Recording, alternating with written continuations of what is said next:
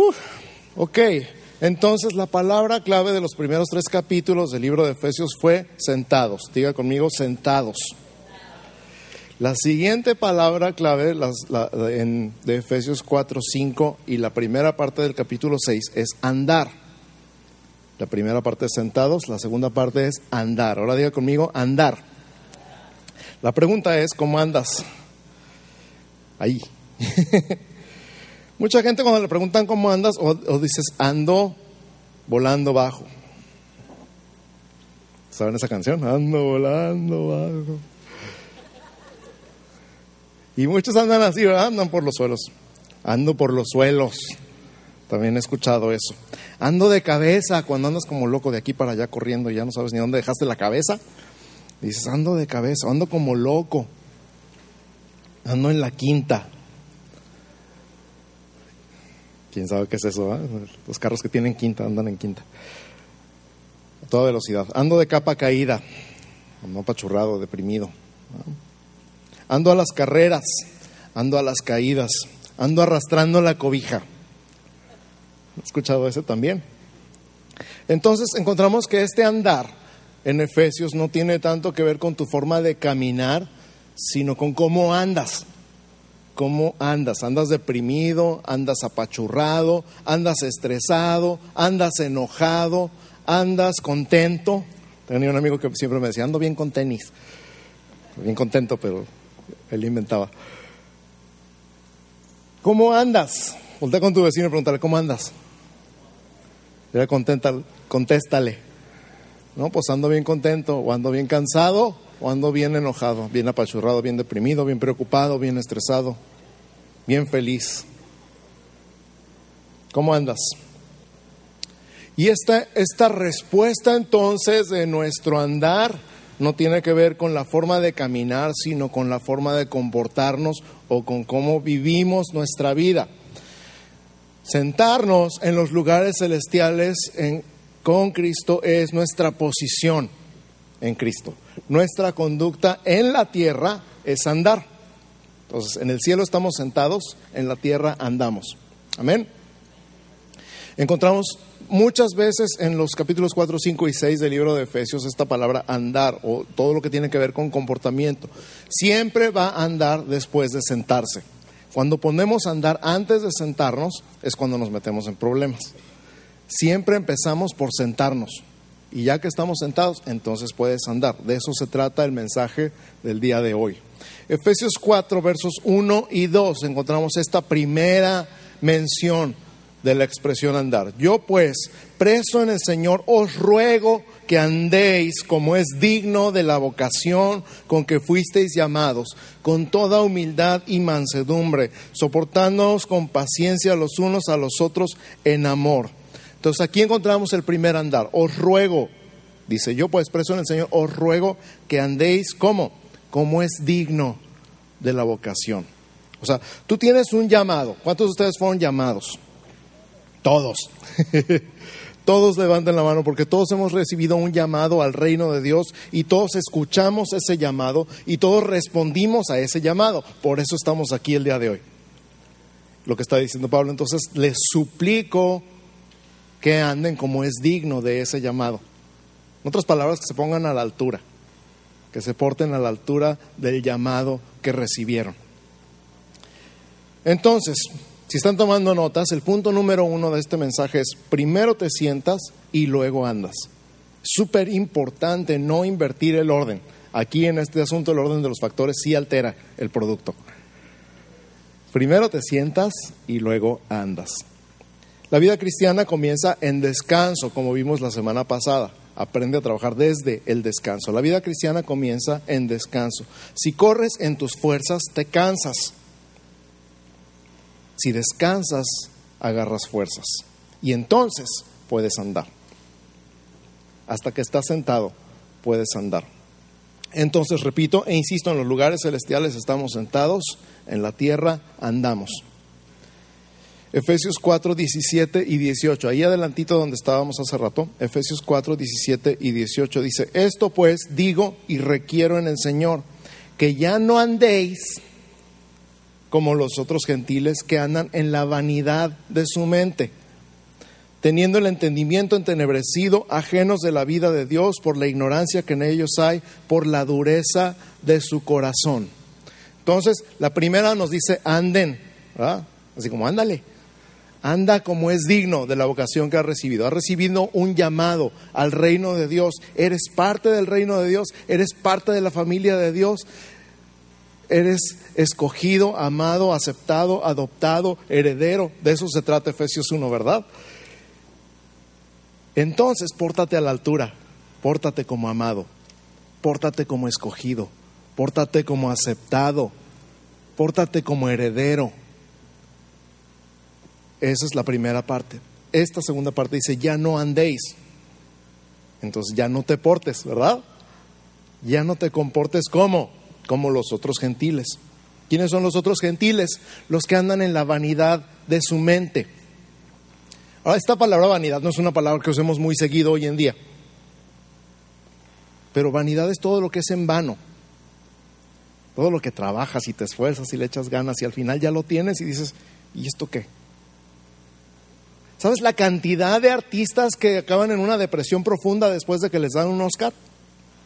porque trabajaron para ese Oscar y, se, le echaron todos los kilos y todas las ganas. Ya que lo recibieron, lo tienen, celebran, están felices y luego se les da el bajón emocional porque se dan cuenta que un Oscar no les da lo que ellos pensaban que les iba a dar.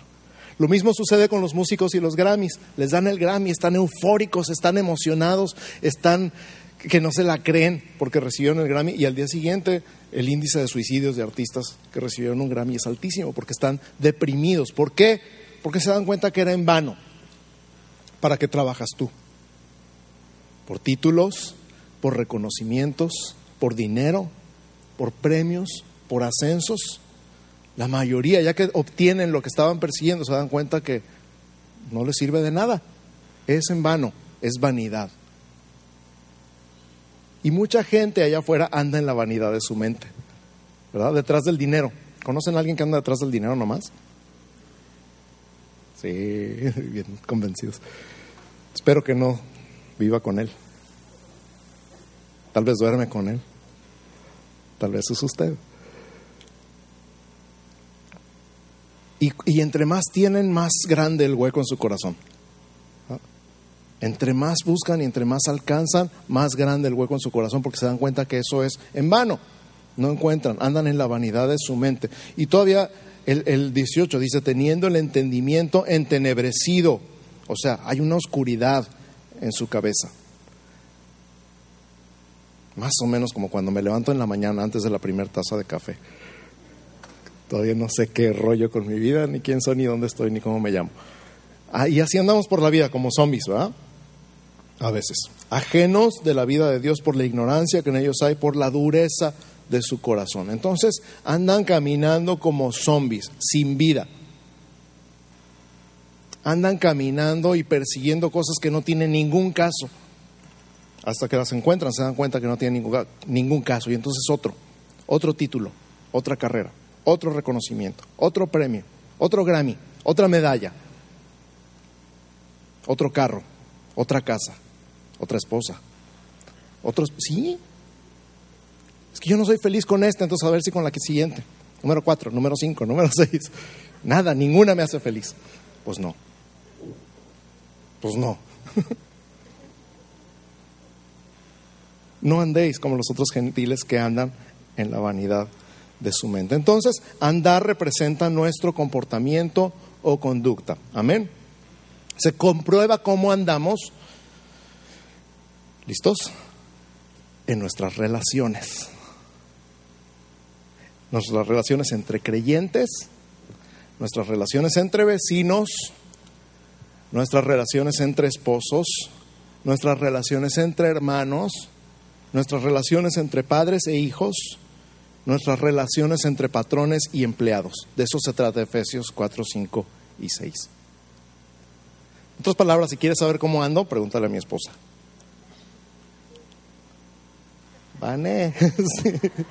Al final, después del mensaje. si quieres saber cómo ando, pregúntale a mis hijos. Si quieres saber cómo ando, pregúntale a mis vecinos. No, mejor no le pregunten. No, sí pregunten. Todo está en la Biblia, todo lo que estamos diciendo, y es sumamente práctico. Di conmigo, es sumamente práctico. A veces quisiéramos que fuera más teórico, porque entonces lo podríamos discutir y lo podríamos pensar y le podríamos dar vueltas y vueltas y vueltas. Hay gente que le, le, encanta discutir y no avanzar nada. Si fuera más teórico sería más fácil de discutir y de pensar y no, pues habría que ver qué quiso decir. A ver, ¿qué quiso decir con andad con toda humildad y mansedumbre? No hay mucho vuelta, ¿verdad? No, es que hay que ver qué significa humildad. Sí, cómo no. Hay que ver la raíz griega de la palabra mansedumbre. Cálmate. Andad con toda humildad y mansedumbre. Pórtate con humildad y mansedumbre. Punto. Práctico, ¿sí o no? Ejemplos. Desechando la mentira, hablad verdad. ¿Qué le buscas a eso? No, es que a lo mejor quiso decir otra cosa. Airaos, pero no pequéis. Ya, ya, habíamos hablado en una serie anterior de eso, ¿verdad? O sea, se vale enojarse, pero no la riegues. El que hurtaba, no hurte más. Ay, pero nomás poquito. Ay, pero nomás los lápices de la oficina. Ay, pero nomás los, los plumones y el borrador de la escuela. El que hurtaba, no hurte más. O de la iglesia. Toda amargura sea quitada de vosotros. ¿Podrá tener otro sentido esa frase? ¿Alguien le encuentra otra interpretación? Sed benignos, perdonándoos unos a otros como Cristo os perdonó. No hay vuelta de hoja. Sed llenos del Espíritu, someteos unos a otros, obedeced a vuestros padres, no provoquéis a ira a vuestros hijos. No es que a lo mejor no quiso decir eso. Dejando las amenazas. Un día de estos voy a salir corriendo y nunca me van a encontrar. Y más de una mamá ha dicho eso, no se hagan.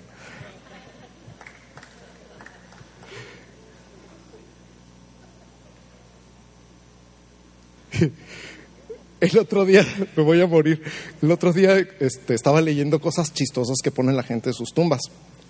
Y una de esas tumbas decía, se los dije.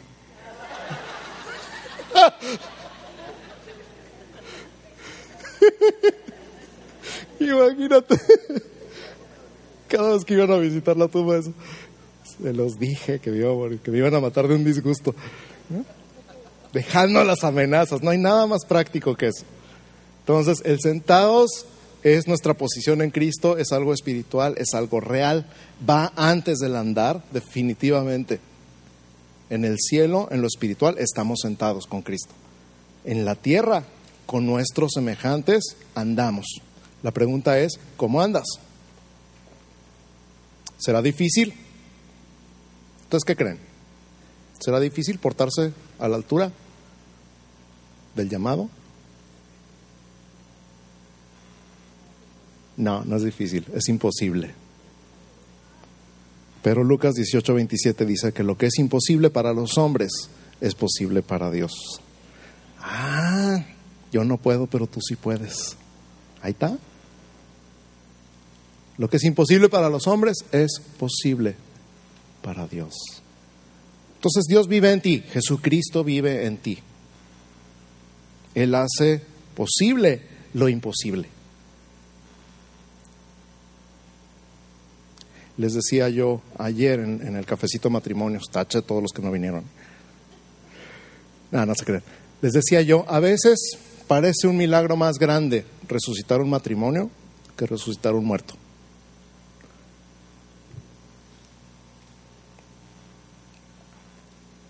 A veces decimos, no, es que Dios puede levantar a los muertos, pero mi matrimonio no. Para nosotros es imposible, para Dios es posible. Yo no puedo, pero tú sí puedes. Entonces, número uno, primero te sientas y luego andas, ¿de acuerdo? Número dos, imita a tu papá. Si estás tomando notas, el número uno fue primero te sientas y luego andas. El número dos es imita a tu papá. Efesios capítulo 5, versos 1 y 2. Efesios 5, 1 y 2. Sed pues imitadores de Dios como hijos amados y andad en amor como también Cristo nos amó y se entregó a sí mismo por nosotros, ofrenda y sacrificio a Dios en olor fragante. Sed pues imitadores de Dios como hijos amados. Imita a tu papá. Voltea con tu vecino y dile, imita a tu papá. ¿Cómo aprendimos a rasurarnos, hombres? Todavía ni pelos teníamos, pero ahí estábamos. ¿Tú sí tenías? No? Yo también tenía, a mí me hacían burla en, sexto de primaria porque ya tenía bigote y barba y mi papá no me dejaba rasurar porque todavía estaba muy chiquito, según él, el que sufría el bullying era yo. Pero finalmente un día no le pedí permiso y me rasuré. Me rasuré lo mejor que pude porque como lo veía él rasurarse, así me rasuré yo. Imitamos a nuestros papás terrenales, ¿sí o no? Es más, hay cosas que juraste que nunca ibas a hacer igual que tu papá y luego ahí estás. Yo nunca voy a ser como mi mamá, nunca le voy a hablar a mis hijos como mi mamá me hablaba a mí. Y ahí estás. Imitamos, aprendemos por imitación. Sed pues imitadores de Dios como hijos amados. Entonces no es como era tu papá, como era tu mamá, es como es tu Padre Celestial. Andad en amor, como Cristo nos amó y se entregó asimismo por nosotros ofrenda y sacrificio en olor fragante. Fíjate, en Edén, en el huerto del Edén había dos árboles, ¿se acuerdan? Dos árboles importantes, había muchos, pero había dos centrales. El árbol del conocimiento del bien y del mal y el árbol de la vida. Adán y Eva cayeron comiendo del árbol del conocimiento del bien y del mal y a partir de entonces todo se trató sobre si es bueno o es malo. Antes no tenían ese dilema, nada más conocían lo bueno. Pero a partir de entonces todo se trató de si es bueno o es malo. Pero Cristo es el árbol de la vida. Di conmigo, Cristo es el árbol de la vida. Entonces nuestras decisiones como hijos de Dios no están basadas en si es bueno o si es malo. Todas nuestras decisiones están basadas en la vida de Cristo. Tus decisiones no dependen de esto será bueno o será malo. ¿Podré o no podré? ¿Será correcto o será incorrecto? Es un asunto de vida la vida de Cristo. ¿Cómo es la vida de Cristo? Si estás basado en el conocimiento del bien y del mal, siempre vas a exigir justicia. Y tenemos un afán en este mundo con la justicia, ¿sí o no? Exigimos justicia de los demás, pero justificamos nuestros hechos. Creemos que no hay más que bien y mal. Pero hay otro principio que no es el del conocimiento del bien y del mal, es el principio de la vida. Y el principio de la vida está basado en la cruz. ¿Cuál es el mensaje de la cruz? Poner la otra mejilla, ir la segunda milla, dar el extra. Ah, no, yo soy manso, pero no menso. Exijo mis derechos. No es justo. Y Dios dice, sean como vuestro Padre que hace llover sobre justos e injustos. Sean como vuestro Padre que hace salir el sol sobre buenos y malos. O sea, a todos nos sale el sol y a todos nos llueve. Independientemente de lo que hayamos hecho. Ese es un principio de vida. Así que cuando quieras justicia, mira la cruz. Repito, cuando quieras justicia, mira la cruz. Ya habíamos hablado de esto un poquito hace unas semanas antes, decíamos, así como todos los pecados que yo he cometido fueron castigados en la cruz, todos los pecados que han sido cometidos en mi contra fueron castigados en la cruz también. La justicia de Dios se llevó a cabo en la cruz. Eso que te hicieron ya fue castigado. Fue castigado en la cruz. De tal manera que puedes soltar, puedes ser libre, puedes perdonar. Y puedes más que perdonar, puedes bendecir, puedes dar la milla extra, puedes poner la otra mejilla. ¿Por qué? Porque es muy probable que esa persona sea ganada para Cristo por tu falta de venganza. Es muy probable que si caminas la milla extra con esa persona lo ganes para el reino de Dios. Ese es un principio de vida. Es muy probable que si renuncias a tus derechos que tanto defiendes, ganes a una persona para Cristo. Es muy posible que si dejaras de echar pleito y bendijeras a la gente, tarde o temprano te pregunten, bueno, ¿y tú de qué estás hecho o qué? ¿No sientes nada o no te importa o qué? Y entonces puedo decir, es que hay un principio más alto que el bien y el mal. Hay un principio más alto que el bien y el mal. Cuando quieras justicia, mira a la cruz. Así que, número uno, primero te sientas y luego andas. Número dos, imita a tu papá.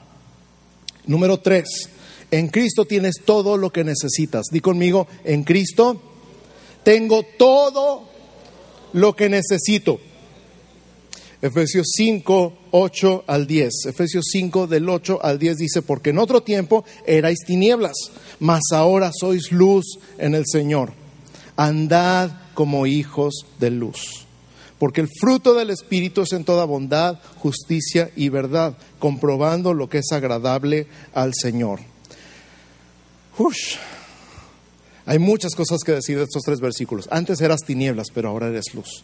Pórtate como luz Andad como hijos de luz, pórtate a la altura, pórtate como lo que eres, como hijos de luz. Y luego nos habla del fruto del Espíritu. Está diciendo cómo, te está diciendo cómo, cómo te puedes comportar como hijo de luz. El fruto del Espíritu, bondad, justicia y verdad. ¿Cómo se puede andar como hijo de luz? El fruto del Espíritu. El fruto del Espíritu, para empezar, es fruto. No es algo que tú provocas, es algo que nace natural de un corazón regenerado. Y es en toda bondad, justicia y verdad. Y entonces compruebas lo que es agradable al Señor. Si es cierto, si es cierto, bendecir y no maldecir funciona. Si es cierto, ir la segunda milla me gana un amigo en lugar de un enemigo. Si es cierto, quedarme callado cuando mi esposa me está diciendo, funciona. Al rato solita se calma y dice, ¿sabes qué? Perdóname por enojarme. Y ya te perdoné desde el principio. Comprobando lo que es agradable al Señor.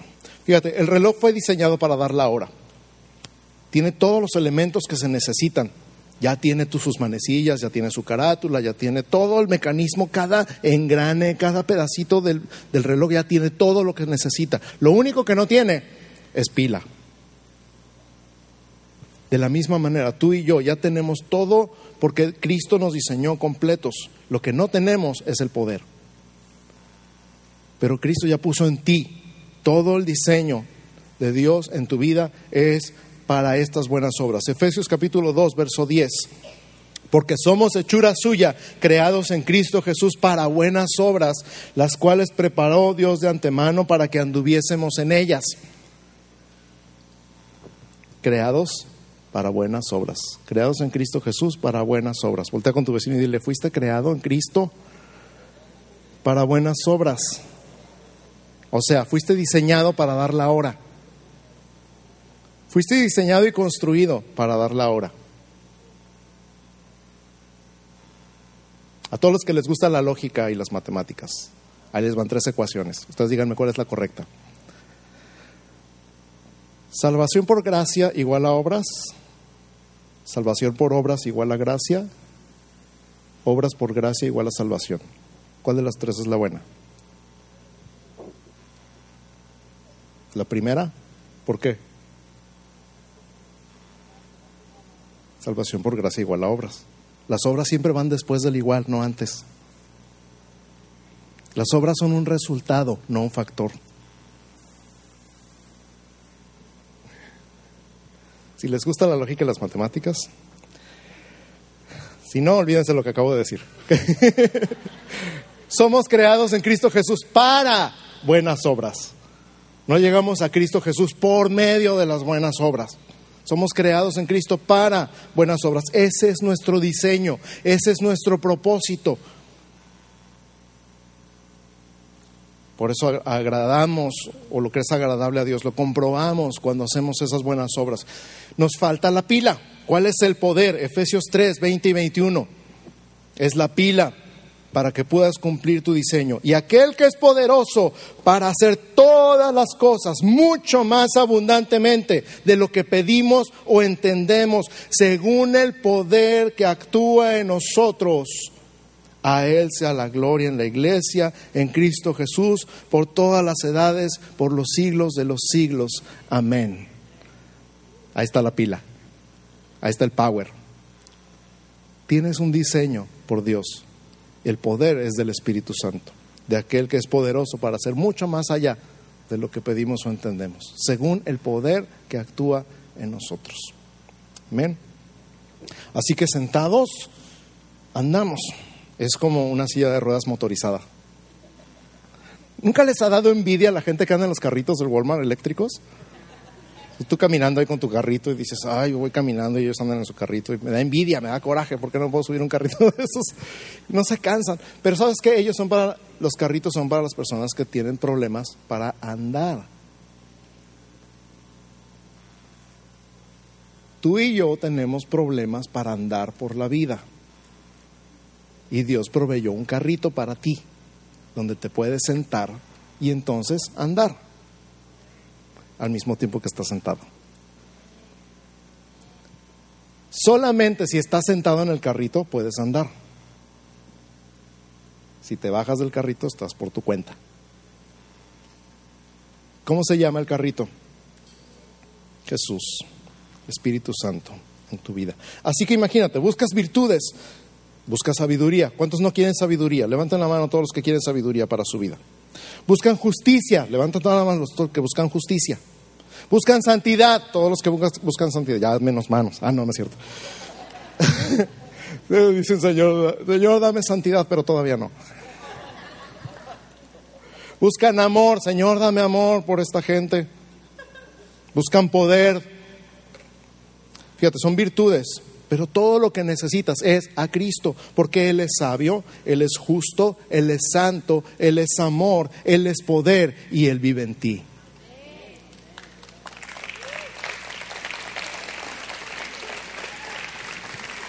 Amén. Entonces, no busques virtudes, busca a Cristo. Las virtudes son huecas, son nulas sin Cristo. Todo lo que necesitas es a Cristo.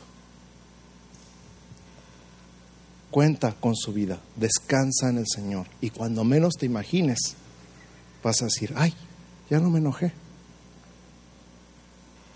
Ay, no le contesté. Me la refrescó con el claxon y no me enojé. Ni cuenta me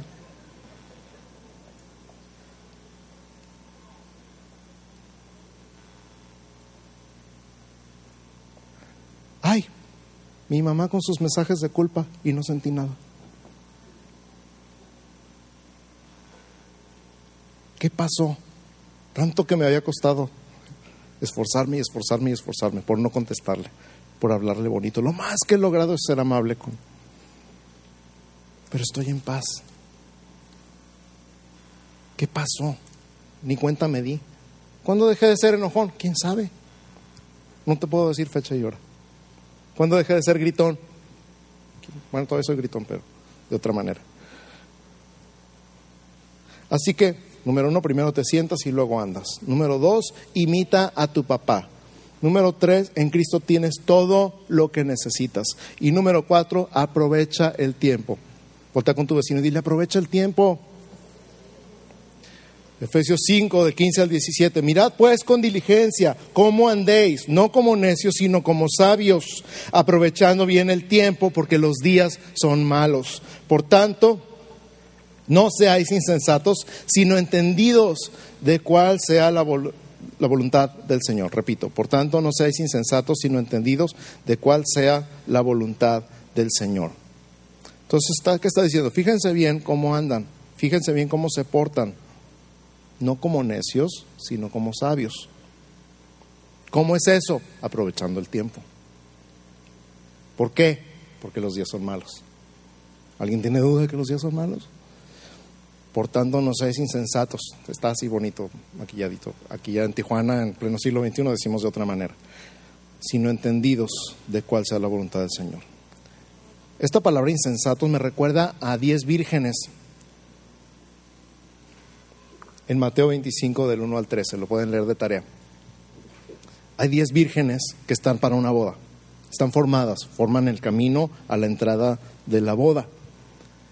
Dice que había cinco sabias que tenían sus lámparas encendidas, porque así se marcaba el camino. Bueno, las diez tenían sus lámparas encendidas, pero cinco fueron sabias y aparte del aceite de sus lámparas llevaron una vasija con aceite, por si se les acababa. Se prepararon con tiempo. Hubo cinco insensatas que llevaron su aceite, su lámpara llena de aceite y prendida, pero no llevaron aceite extra.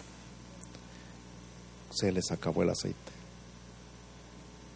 Y no estaban preparadas con tiempo.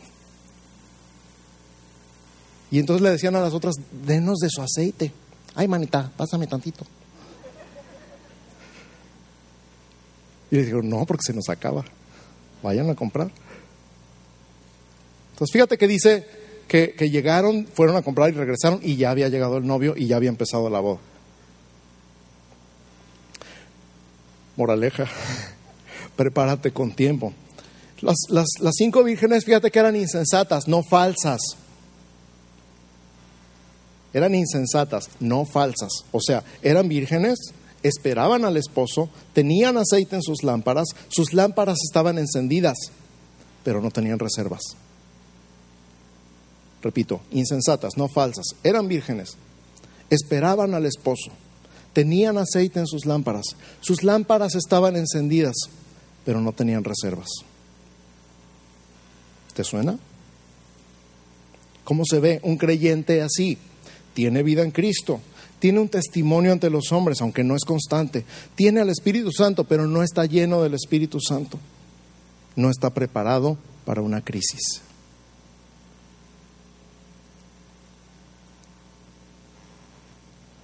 ¿Te ha pasado?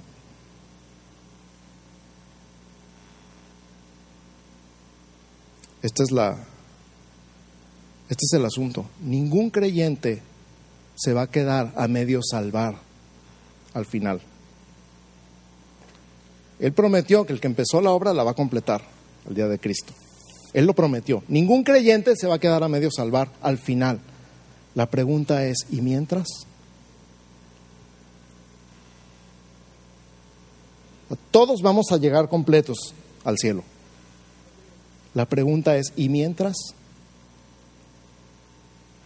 Mientras tenemos que batallar contigo aquí en la tierra.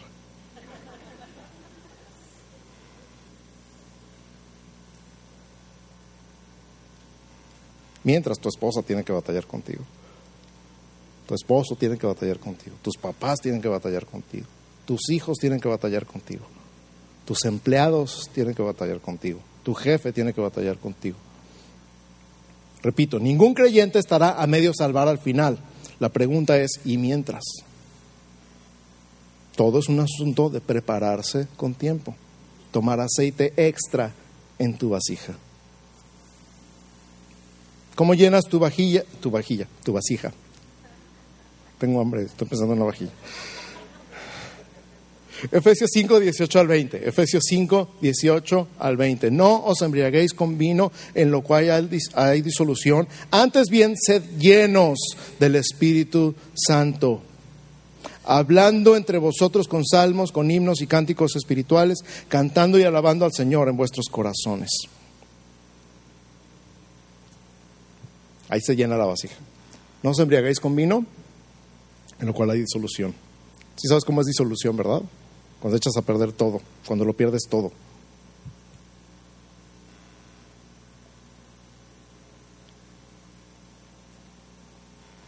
Luego les platico a en algún tiempo pasado le platicaba a mis hijos cuando mis compañeros de la prepa se emborrachaban. Y al día siguiente eran la vergüenza pública de toda la escuela por las barrabasadas que habían hecho mientras estaban alcoholizados. Perdieron todo, su honor, su, su nombre, todo. No os embriaguéis con vino, en lo cual hay disolución. Más bien sed llenos del Espíritu.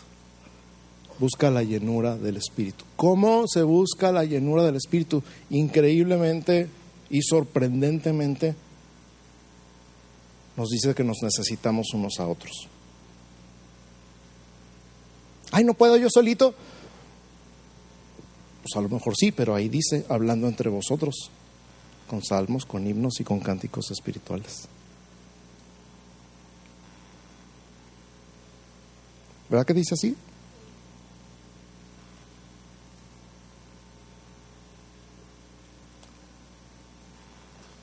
Entonces nos necesitamos unos a otros para llenarnos unos a otros, para buscar esa llenura juntos, para recibir como cuerpo de Cristo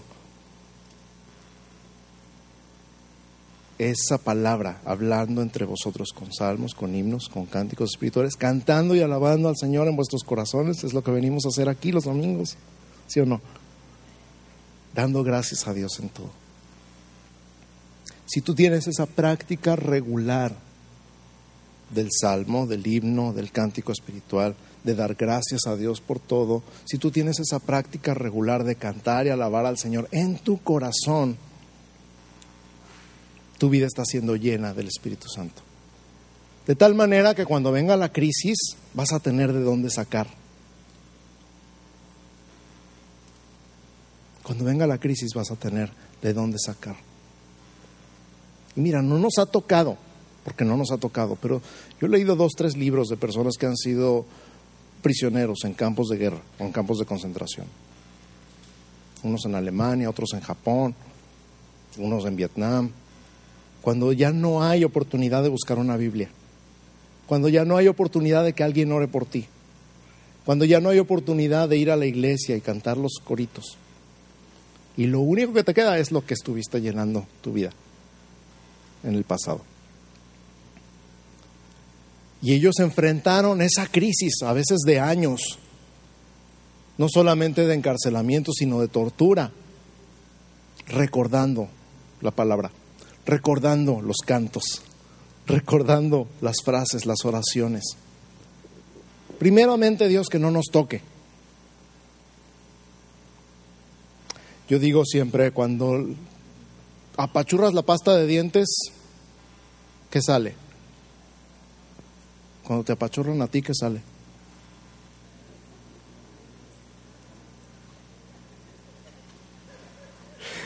Cuando presionas el tubo de pasta, si te presiona a ti, ¿qué sale? Lo que está dentro de ti. Dice la Biblia, de la abundancia del corazón habla la boca. Lo que está dentro de ti es lo que sale con la presión. A lo mejor te alcanzas a aguantar cuando no hay presión, pero nomás entra la presión, te conviertes en la bruja mala del norte.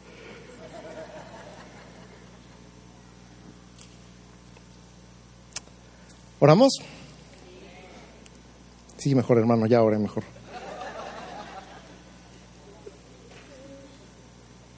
El punto es entonces, si, si me acostumbro a estar sentado, puedo andar grandes distancias. Vamos a ponernos de pie. Vamos a buscar a alguien con quien orar.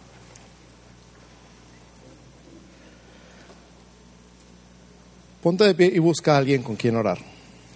Dos, tres personas, cuatro personas, cinco personas máximo. Ora y bendícelo y declara en el nombre de Jesús ya no en nuestras fuerzas, ya no con mi autodisciplina, ya no nuestras propias virtudes. Me doy cuenta, Señor, nos damos cuenta que hoy todo lo que necesitamos es a ti. Que tú eres bueno, que tú eres santo, que tú eres justo, que tú eres verdadero, que tú eres fiel, que tú eres amor, que tu Espíritu Santo en mí es todo lo que necesito, que soy nueva criatura y que fui diseñado por ti y construido por ti en el Espíritu para esas buenas obras, que me parezco a ti porque soy tu hijo y tú eres mi modelo a imitar. Y Señor, si tu palabra dice que hablando entre nosotros con salmos y con himnos y con cánticos espirituales y alabándote en nuestro corazón, cantando juntos, es como recibimos esa llenura del Espíritu Santo. Venga.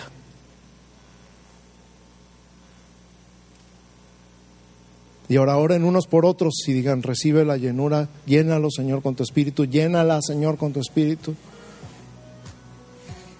Y que ese Espíritu Santo, esa llenura sea suficiente para mantener su lámpara ardiendo hasta que tú vengas.